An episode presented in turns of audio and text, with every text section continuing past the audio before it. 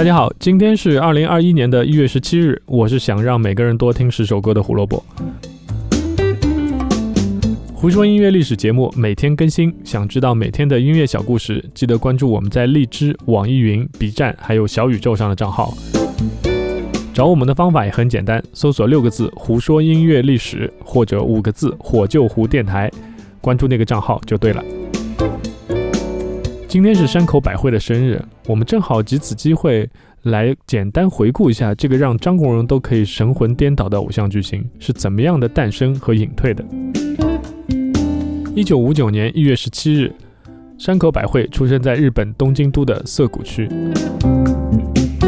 当我们提到那个时代的偶像，有一档怪物级的节目，我们还是不得不提一下，那就是日本电视台的《明星的诞生》啊，这个一九七一年十月份开始的节目，有许多许多当时的偶像都是从这个节目走出来的，比如说像中森明菜、岩崎宏美啊、百元芳惠，还有小泉今日子等等。当一九七一年，森昌子啊，那个时候他还是本名是森田昌子，在电视节目《明星的诞生》里面凭借出色的表现拿到十三个经纪公司的邀约的时候，几乎同岁的山口百惠还在打工送报纸。当他看到了这个节目，心里面想的是，也许这是可以帮助家里面摆脱困境的好办法，于是就去报了名。当时的他才十二岁。第二年，山口百惠凭借木叶优米的一首《回转木马》拿到了第二名。并获得了二十个经纪公司的邀请。相比其他参赛者的青春靓丽，山口百惠的哀怨气势就显得尤为特别。当时节目组的工作人员底本清一曾经说：“这个孩子到底背负了点什么？为什么会有这样的气质？”这样的气质不是山口百惠为了特立独行装出来的，而是拜他的原生家庭所赐。那是一个单亲家庭，他妈妈一个人需要抚养两个孩子，山口百惠还有小她五岁的妹妹。山口百惠的妈妈和爸爸其实并不是夫妻关系，而是情人关系。当山口百惠的妈妈山口正子怀孕的时候，本来说好要负起责任和自己妻子离婚的这个男人，一直等到第二个孩子出生，都依然没有离婚，而且还不给任何的抚养费用，只是一周在家里面出现一次罢了。所以山口百惠从始至终对外的说法都一直是我没有父亲，我不承认这个人的存在。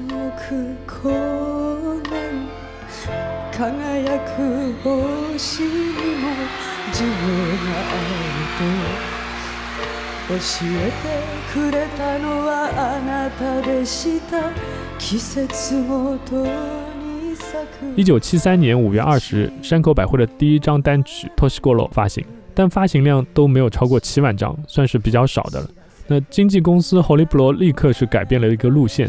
利用百惠的年纪小、气质清纯这样的一个特点，走了性感路线。但是这个性感路线和一般的熟女的性感路线是不一样的，他们是在歌曲的歌词里面去走了一些懵懂、青涩、性感的这样的一个角度，反而是更加清新可人。第二章的《青涩果实》一直到一九七四年《一个夏天的经验》都获得了好评，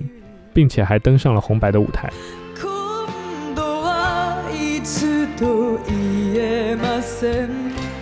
之后，山口百惠在影视歌坛全面开花，也因此结识了自己一生的伴侣三浦友和。要知道，那个时候 Holy Pro 靠山口百惠到底赚了多少钱？他们盖起了自己总部的整一幢大楼，那幢大楼所以被称为是百惠大楼。一九八零年三月七日，山口百惠召开记者招待会，公布和三浦友和的婚约的同时，也向所有媒体宣告自己决定退隐，结婚后不参加任何演艺活动。今天挑选的歌曲是来自山口百惠最后一张演唱会专辑《从传说变成神话》。那场演唱会让所有人印象深刻的一幕是一袭白裙的山口百惠把白色的话筒轻轻地放在了舞台上，作为与这个舞台的告别。而在这之前，含着泪唱完的最后一首歌曲，也就是张国荣那首著名的《风继续吹》的原版《Sayonara no Mukou Gawa》。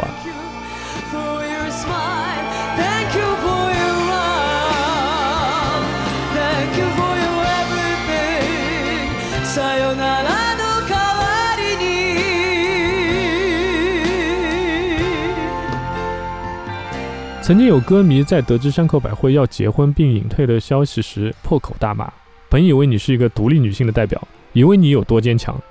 但是你到最后也不过是做了一个普通的家庭主妇而已。”对这个看法，山口百惠在一九八零年出版的自传《苍之石》里面其实也有提到过。她觉得在舞台上得到的一切都是虚幻的，不知道什么时候就会没有。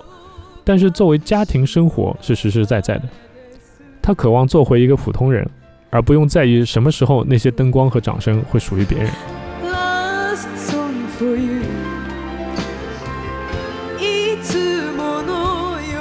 已经年过六十的山口百惠，去年被拍到了几张照片，样子已经面目全非，但那也是她想要生活的一部分。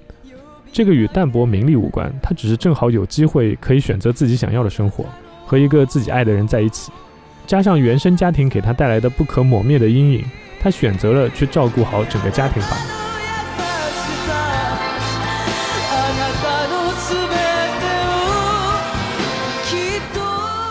感谢收听今天的节目《胡说音乐历史》，音乐让每天更重要。明天是周杰伦的生日，但是作为一个现代歌手，而且又有那么大的流量，现在在线，对吧？所以应该不需要我再给大家讲什么故事了。所以明天我们选择了一个和澳洲著名的金属乐队 AC/DC 相关的故事，所以明天记得来听，拜拜。